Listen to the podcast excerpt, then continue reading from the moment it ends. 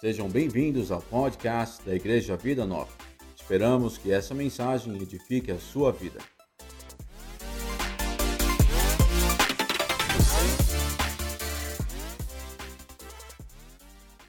Hoje é a penúltima mensagem a respeito do Evangelho de João. Se você quiser, tem lá na, na página da igreja as outras mensagens a respeito de João. Mas hoje é a penúltima, no próximo domingo a última. E o Evangelho de João trata de responder uma pergunta, não só para os judeus que viviam é, no mundo daquela época, porque João não escreve o seu Evangelho na Palestina, escreve na Ásia Menor.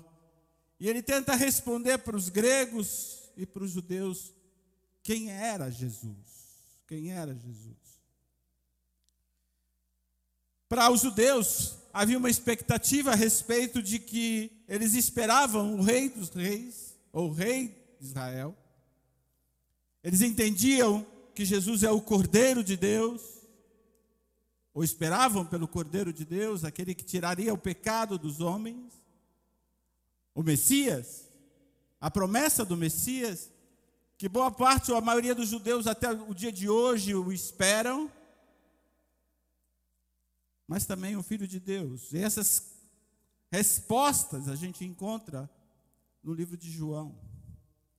Mas isso era o que as pessoas diziam a respeito de Jesus. Mas o que, que Jesus dizia a respeito dele mesmo?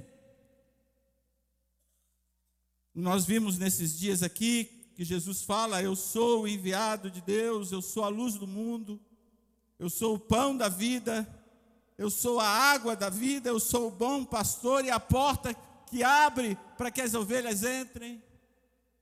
Nós já vimos, eu sou a videira verdadeira. E especificamente no dia de hoje, mais uma resposta de Jesus, quando ele diz assim: Eu sou a ressurreição e a vida. Eu sou a ressurreição e a vida. O texto se encontra em João 11, capítulo 25 e 26, versículo 25 e 26, que diz assim: Disse-lhe Jesus: Eu sou a ressurreição e a vida. Quem crê em mim, ainda que esteja morto, viverá. E todo aquele que vive, crê em mim, nunca morrerá. E ele fala isso, crês tu isso?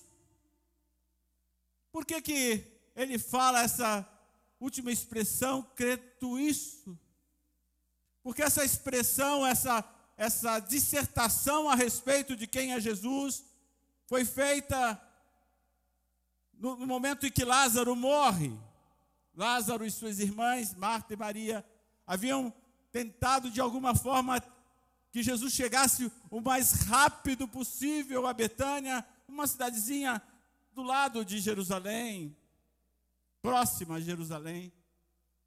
Mas parece que Jesus tarda em ir propositalmente, espera que Lázaro morre, venha a morrer, venha a falecer. E suas irmãs o encontram e diz: Ah, se você tivesse chegado antes. Ah, se você tivesse estado conosco antes. E ele disse: Não, eu sou a ressurreição e a vida. Quem crê em mim, ainda que esteja morto, viverá. Jesus sabia, sabia o que ia fazer. E sabia o porquê tinha que fazê-lo. A ressurreição de Lázaro trouxe uma comoção na cidade de Jerusalém. Certamente um homem conhecido sua família conhecida.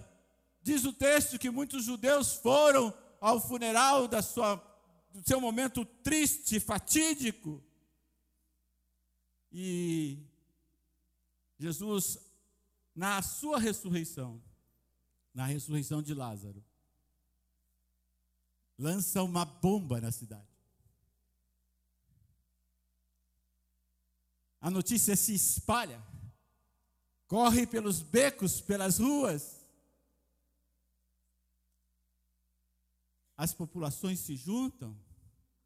Jesus entra na cidade e uma comoção move as crianças cantando Osana, bendito que vem no nome do Senhor.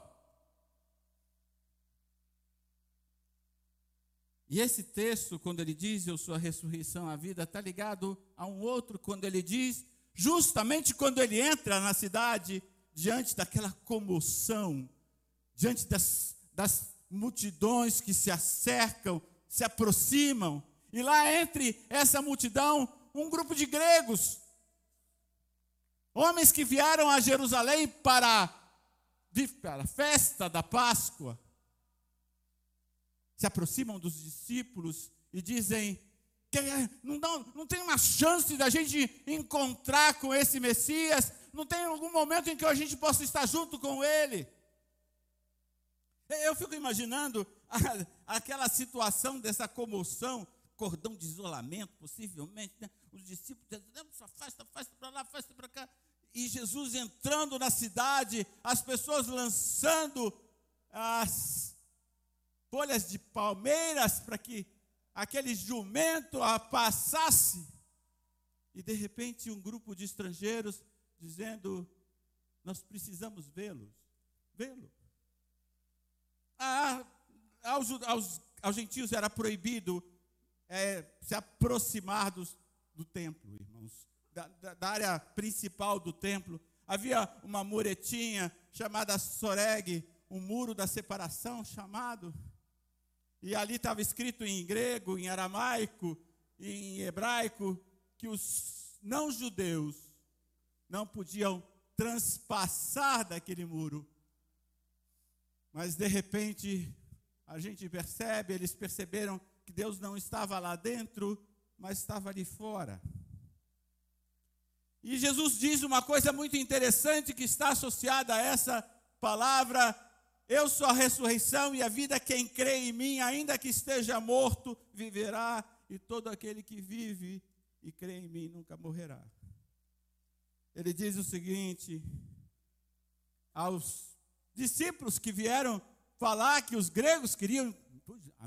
Eu fico imaginando os discípulos. Ah, olha só, a, nossa, a fama do nosso Messias chegou no estrangeiro. Porque somos assim. Nós gostamos de propaganda, nós gostamos de alaridos, gostamos de fogos, gostamos de projeções. E ele diz o seguinte: é chegada a hora em que o filho do homem há de ser glorificado. Legal! Nós, eu estou sendo glorificado aqui. Na verdade, na verdade, eu vos digo que não é essa glória que eu procuro. Eu não procuro essa glória. E ele diz: se o grão de trigo caindo na terra não morrer, vai ficar ele só. Mas se morrer, vai dar muito fruto. Quem ama a sua vida, perdê-la. E quem nesse mundo odeia a sua vida, guardá-la para a vida eterna. Se alguém me serve, siga-me. E aonde eu estiver, ali estará também o meu servo. E se alguém me servir, meu Pai o honrará. Isso é em João 12. E possivelmente foi um, um banho de água fria numa discussão que os discípulos tinham já há algumas semanas. Já há algumas semanas havia um desconforto entre eles sobre quem seria o primeiro, quem seria o último, quem mandaria no pedaço, se Jesus se ausentasse, quem seria o superior deles todos. E de repente, naquele momento de maior glória em Jerusalém, onde a cidade inteira veio ao seu encontro para dizer: Hosana, bendito o que vem em nome do Senhor, o filho de Davi entrando na cidade, como os profetas anunciaram, e os discípulos, é agora a nossa chance. E ele diz: Não, eu não venho atrás dessa glória. Eu preciso ser lançado na terra, porque se eu lançado na terra não morrer, eu vou ficar sozinho. Sabe, irmãos, parece que a vida cristã é feita de algumas coisas que ultimamente nós temos esquecido. Primeiro, que para ganhar na Bíblia é preciso perder. Para receber é preciso dar. Para ser exaltado, eu preciso me humilhar. Para ser forte, eu tenho que me tornar fraco. Para ser o primeiro, eu tenho que viver como último. Para ser Senhor, eu preciso ser servo. E para viver, eu preciso morrer.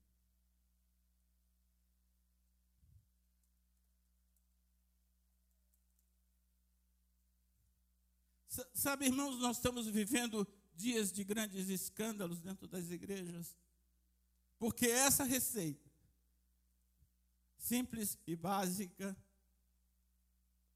tem sido esquecido.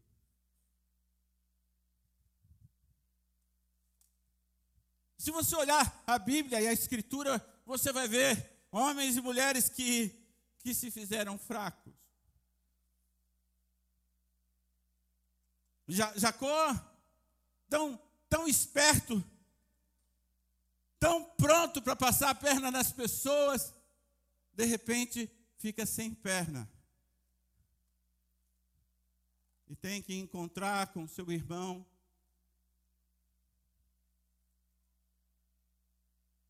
Não podendo mais fugir, não podendo mais correr, não podendo mais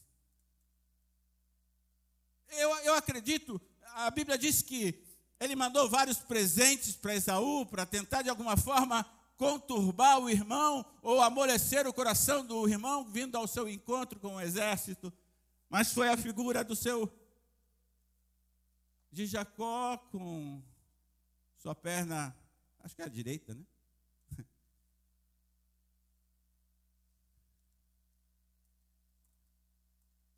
Dilacera o coração de Esaú. Namã, diz o texto, um grande general, homem poderoso na Síria, mas diz a Bíblia, era leproso. Foi ao encontro do profeta, ele diz assim: vai lá e, toma, toma sete banhos no Rio Jordão.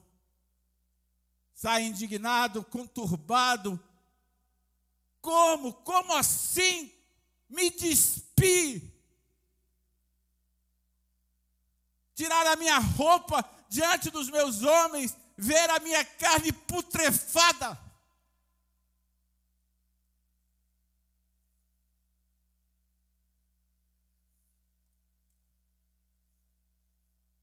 Nunca, nunca me viram desnudo, podre,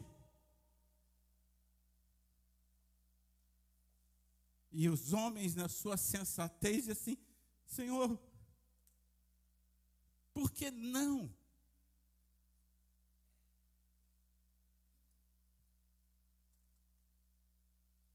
E sete banhos transformam a vida desse homem, humilhado diante dos seus soldados, diante de sua guarnição.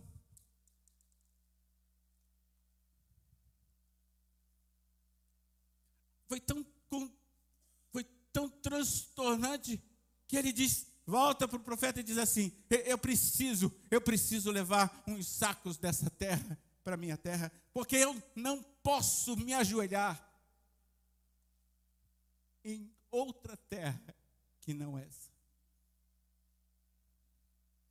Ruth a Moabita, diz o texto. Esse epiteto pejorativo talvez para você não diga absolutamente nada, absolutamente nada, porque você não faz ideia do que significava ser chamada de Moabita Israel, porque até o dia de hoje significa mulher fácil. Mulher de prostituição. E essa mulher sai, deixa toda a sua terra, deixa toda a sua casa, segue a sua sogra, e diz o texto: vai colher espigas dos pobres, daqueles, daquelas que. E ela talvez pudesse pensar assim: puxa, eu deixei tudo, tudo na minha terra, para ser chamada ainda de prostituta desse lugar.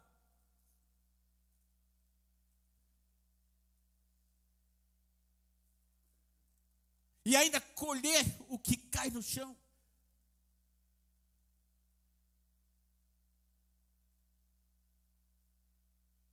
E Deus observando essa mulher que se dispôs a ser a última, a ser a serva, a perder mais do que a ganhar.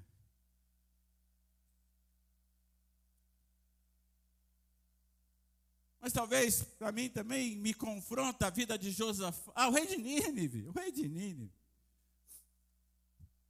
Sai um profeta louco gritando pela cidade: Nínive vai ser subvertida. Deus vai trazer juízo sobre Nínive. Jonas pregou a sua vida inteira em Israel e nunca ninguém prestou atenção em uma palavra sequer do que Jonas pregou. E ele vai para Nínive e ele diz assim: Não, não, eu não vou para aquele lugar, não, endemoniado, nunca. Prefiro ir para a boca do peixe.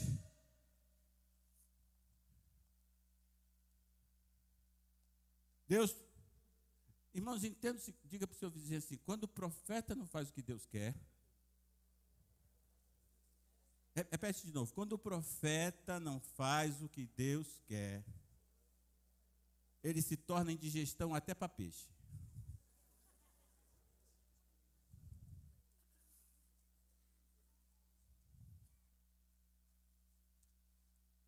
Ele vai e prega. E diz o texto que o rei vai e desce, desce do trono. Arranca suas vestes, põe saco de pano de saco, se revolve em cinzas, proíbe até os animais de comerem alguma coisa. Para tentar. E esse homem salva Nínive durante 100 anos por causa de um profeta que nunca foi aceito, nunca foi amado, nunca foi respeitado na sua própria terra.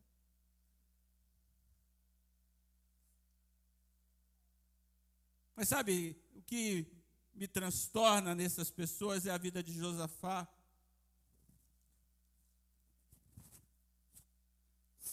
Josafá é o símbolo de o homem que faz tudo errado.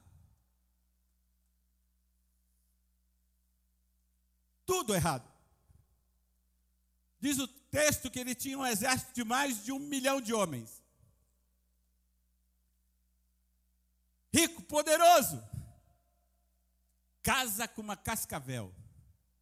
Tem o solteiro do seu lado, você vigia vaso. Vigia vaso. Casa com uma mulher, uma peste, irmãos. Aquilo é uma peste.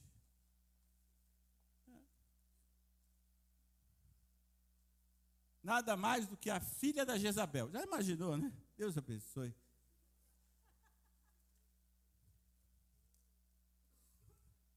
Casa com a mulher errada, vai para a guerra errada. Não ouve o que os profetas dizem. Até que tudo o que ele tinha, tudo, tudo, todo o exército foi destruído.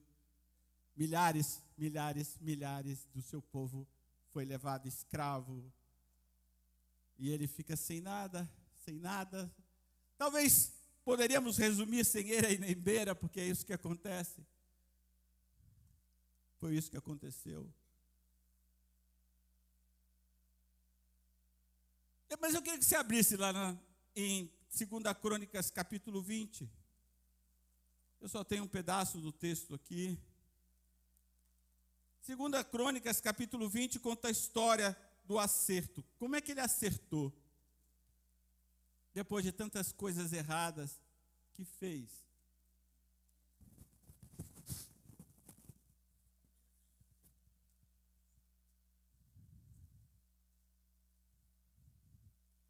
É, é, ela, sabe, na Bíblia, na Bíblia tem uns negócios assim meio estranho, porque diz assim: talvez você nem perceba isso, isso sucedeu depois disso.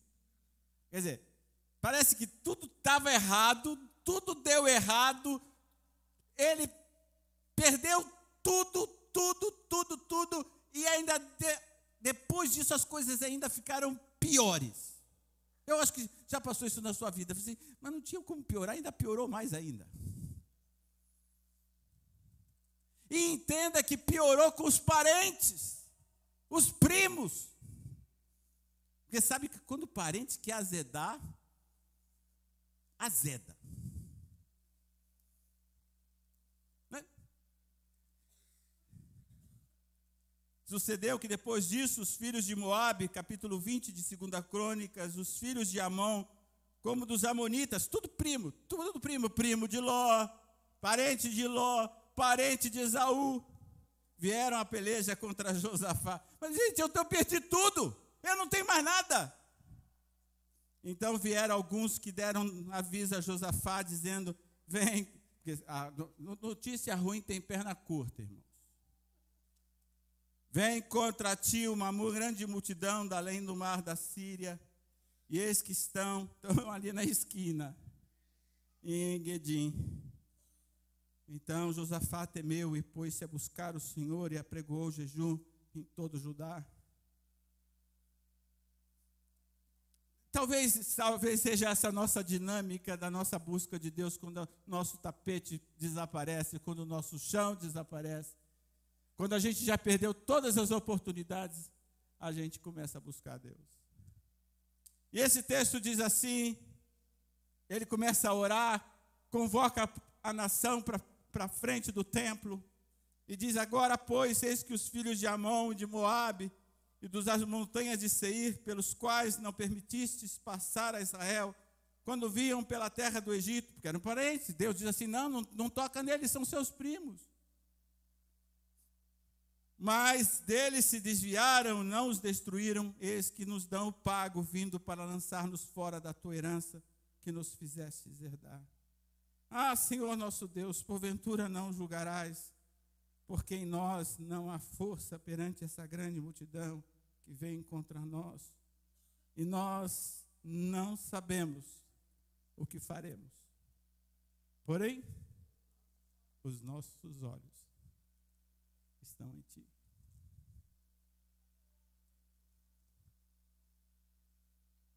Diz os textos que ele pôs na frente as mães com as crianças.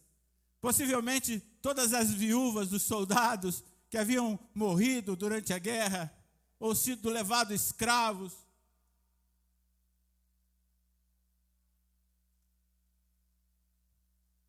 Eu não sei o que fazer. E essa é a dinâmica do se fazer fraco. Essa é a dinâmica do se, se tornar o último de aprender, acima de tudo, a perder e nem sempre a ganhar.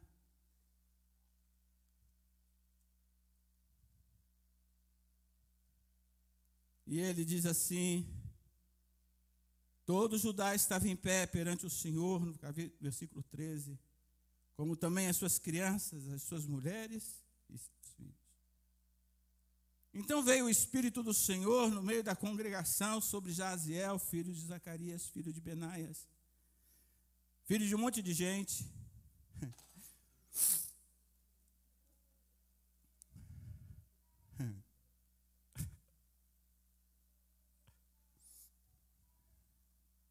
Sabe, irmãos, é, é muito simples mover Deus. É, é muito simples fazer o céu se movimentar a nosso favor.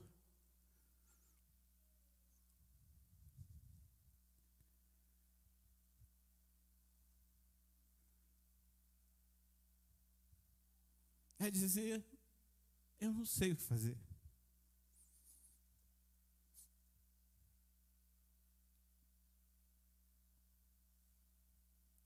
Sabe, irmãos, diante de uma sociedade onde tem eu acho impressionante os diretórios. Né? Você abre a internet, como fazer isso, está lá na internet. Como fazer isso, está lá.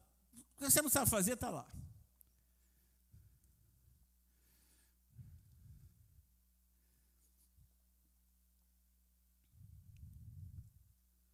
Mas ali nunca está como você consegue viver seus momentos de depressão difícil, porque esse rei entrou numa, numa espiral descendente de, de desastres, de perdas, de ruínas. E é muito interessante porque o profeta diz assim: ó, vocês vão para a guerra amanhã. Mas vão para a guerra de mão levantada, assim. Coisa louca, né? Porque o vale de Beracá significa o vale das mãos, da bênção das mãos levantadas.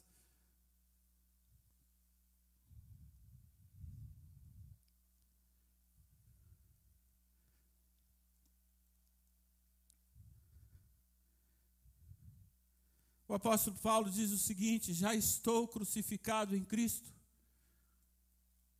e vivo não mais eu, mas Cristo vive em mim.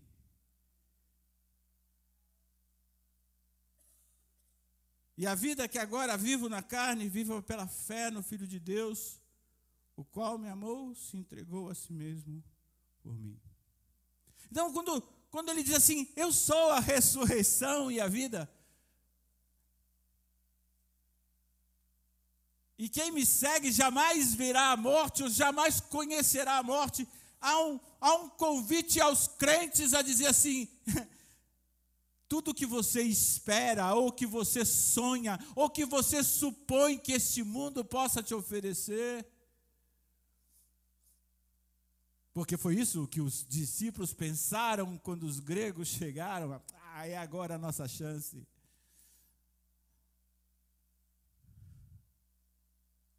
Jesus disse: Olha, Existe um chão que o trigo precisa ser jogado, morto, para produzir fruto. E Paulo entendia isso. Paulo compreendia completamente essa mensagem. Porque ele já se via crucificado, morto em Cristo. E esse é o convite para quem segue a Jesus.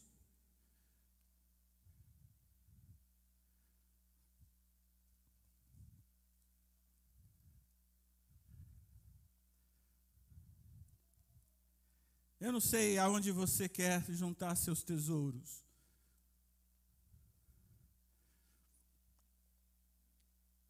Mas há um lugar onde esse tesouro precisa estar, e esse lugar não é aqui.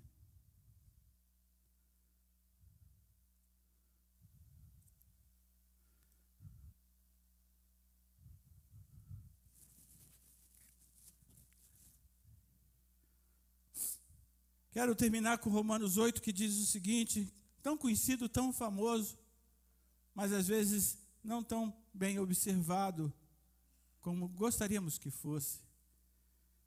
Que diremos, pois, essas coisas? Se Deus é por nós,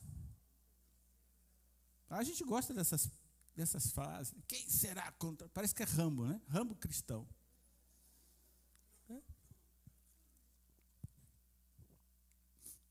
Aquele que nem mesmo a seu próprio filho poupou, antes o entregou por todos os nós, por todos nós, como não nos dará também com ele todas as coisas? A gente também gosta disso.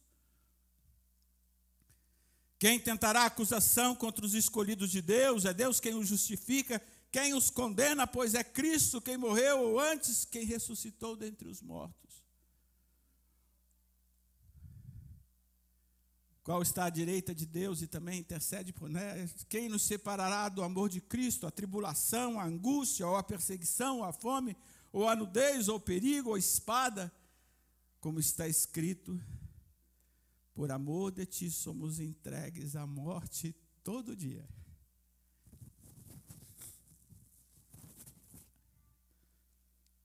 Fomos reputados, considerados como ovelha para o matadouro.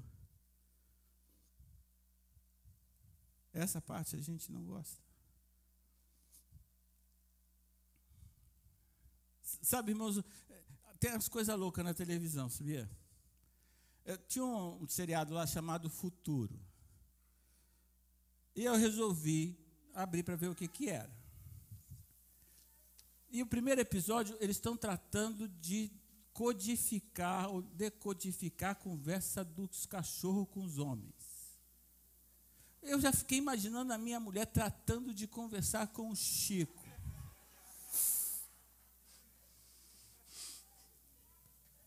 Eu falei assim, não vai dar certo isso. Mas nessa reportagem, ele dizia o seguinte: que eles estavam tratando de entender por que uma ovelha caminha muda para o seu sacrifício. O que será que está no coração dela? se não há nenhuma emissão de som, de resistência, a não ser de entrega.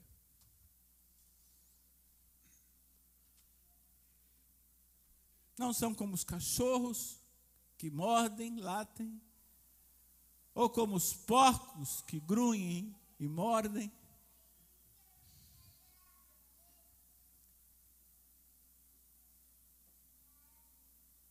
somos considerados como ovelha?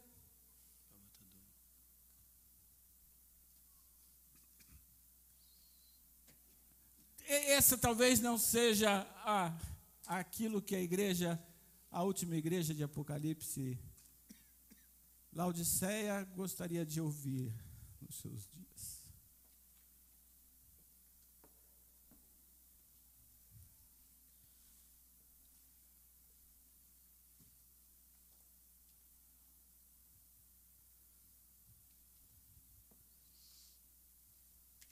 Mas em, em todas essas coisas, somos mais do que vencedores por aquele que nos amou. E ele continua, porque ele diz assim: que nem a morte, nem a vida, nem a altura, nem a profundidade, nem qualquer outra criatura me poderá separar do amor de Deus que está em Cristo Jesus, nosso Senhor.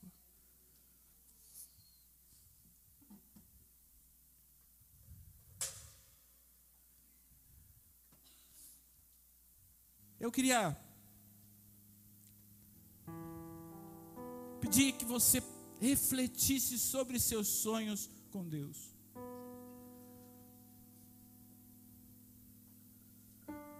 É, falamos dos sonhos da minha esposa lá no Chile. Quando ela saiu de lá, um pastor dela disse assim: Seu amor é um amor de marinheiro não sei se eu usava aquele chapeuzinho de marinheiro. Né? Não, usava, não. Mas eu sei que, que ela decidiu morrer para tantas coisas.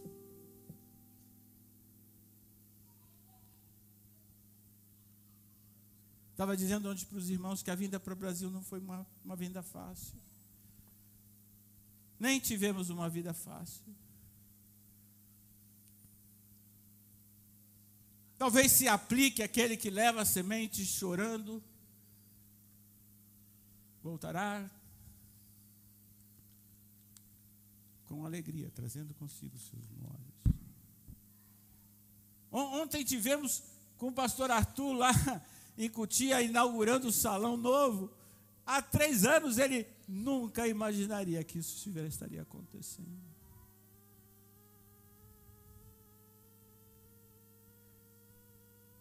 Então, irmãos, diante de qualquer possibilidade em que o mundo possa te aclamar, ou gregos querendo te ver, um dia com a minha esposa em um restaurante em Nova York com um banqueiro, com um dos donos do McDonald's.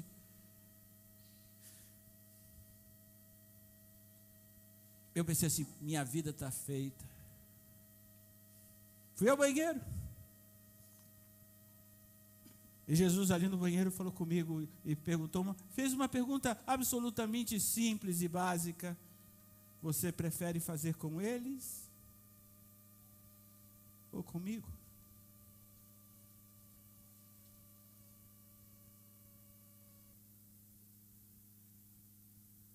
Feche seus olhos.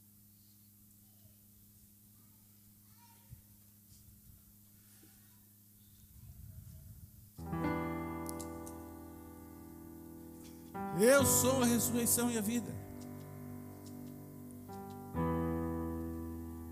Quem crê em mim, ainda que esteja morto, viverá.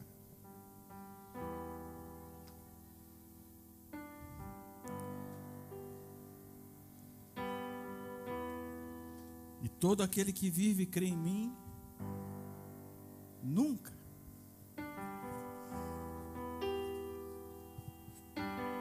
morrerá.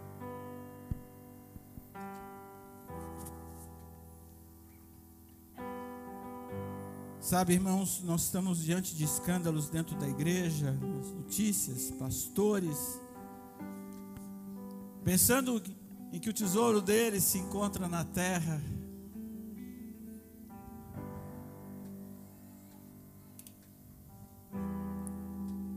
Nós não sabemos se é verdade ou não, ainda nem podemos julgá-los, porque ainda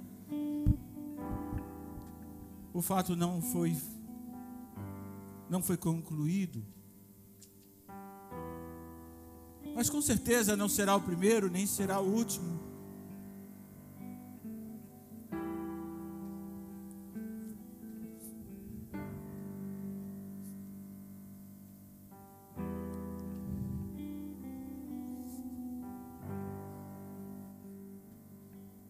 Queremos nos tornar, Senhor, ovelhas.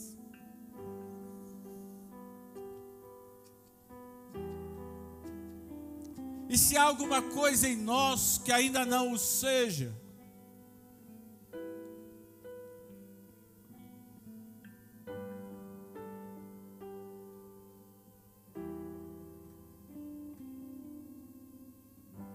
perdoa-nos e leva-nos, Senhor, como aquele que segue a Jesus. Ele é a porta, Ele é o bom pastor. Não há outro, Senhor.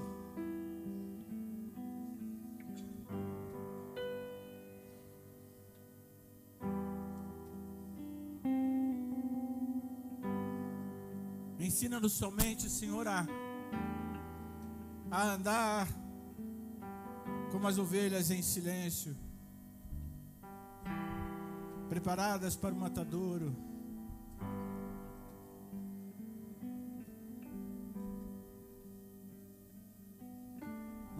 Preparadas para a vida eterna, Senhor. Ah, nunca, nunca morrerá. Crês tu nisso? Crês tu nisso?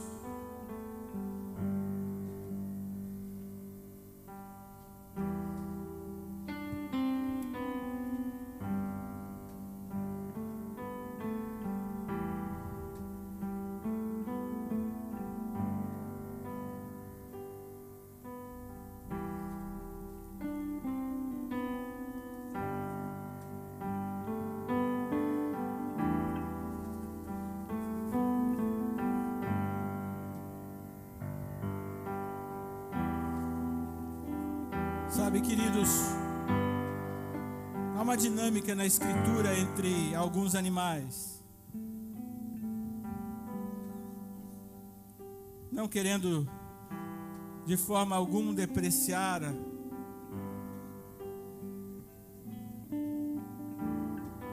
alguns em benefício de outros.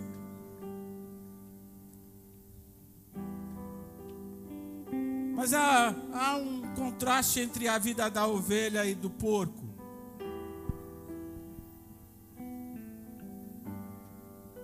Por isso que a legião de demônios encontrou um destino certo naqueles bichos, naqueles animais.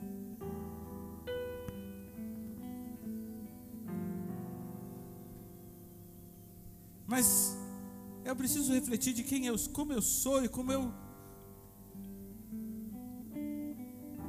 como eu me vejo quando eu escuto eu sou bom pastor. Ou o Senhor é meu pastor e nada me faltará. E ainda que eu ande pelo vale da sombra da morte, não temerei mal algum, porque tu estás comigo.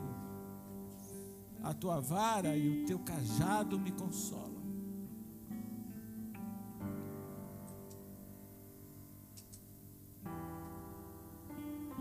Se há convite para você hoje,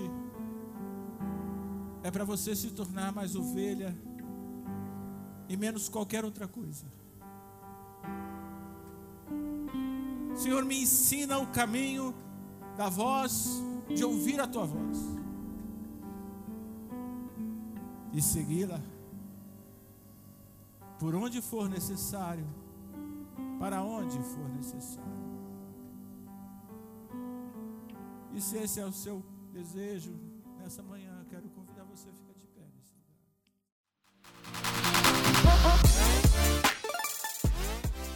Obrigado por ouvir o nosso podcast. Abençoe a vida de outras pessoas compartilhando essa palavra. Gostaria de nos visitar e participar de alguns de nossos cultos? Para mais informações, acesse o nosso site ivn.org.br ou visite o nosso Instagram, arroba IVNOficial. Que Deus abençoe o seu dia.